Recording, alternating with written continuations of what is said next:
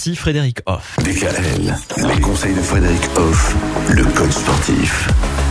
Frédéric Hoff, cette semaine, on va parler de la paix. Oui, la paix, parce que figurez-vous que mercredi, ce sera la journée mondiale de la paix.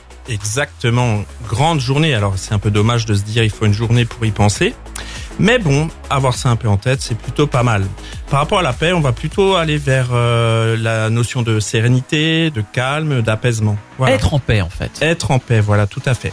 C'est aimer sa vie, c'est s'aimer soi, c'est être bien soi-même pour être bien pour les autres. Voilà, c'est viser le mieux-être de soi, être en paix avec soi-même.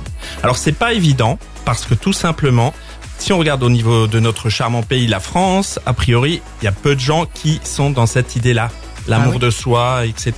Il y a une étude qui a été faite qui montre en fait que la France se situe en deuxième position ex aequo dans les pires pays de, qui ont été vus par l'étude. À ce point-là. Le pire pays étant la Corée du Sud et nous, en numéro 2, eh ben, on est avec l'Arabie Saoudite. C'est surprenant, ça. Bah, disons qu'il paraît même qu'on a un taux de suicide qui est le plus important euh, en Europe, c'est en France. hein. Et je savais pas du tout ça. Ouais.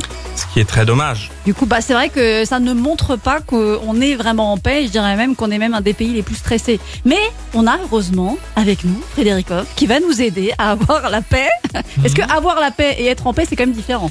Euh, c'est différent, mais ça peut se retrouver puisque avoir la paix, ça veut aussi dire tenir compte des autres et que les autres tiennent compte de nous.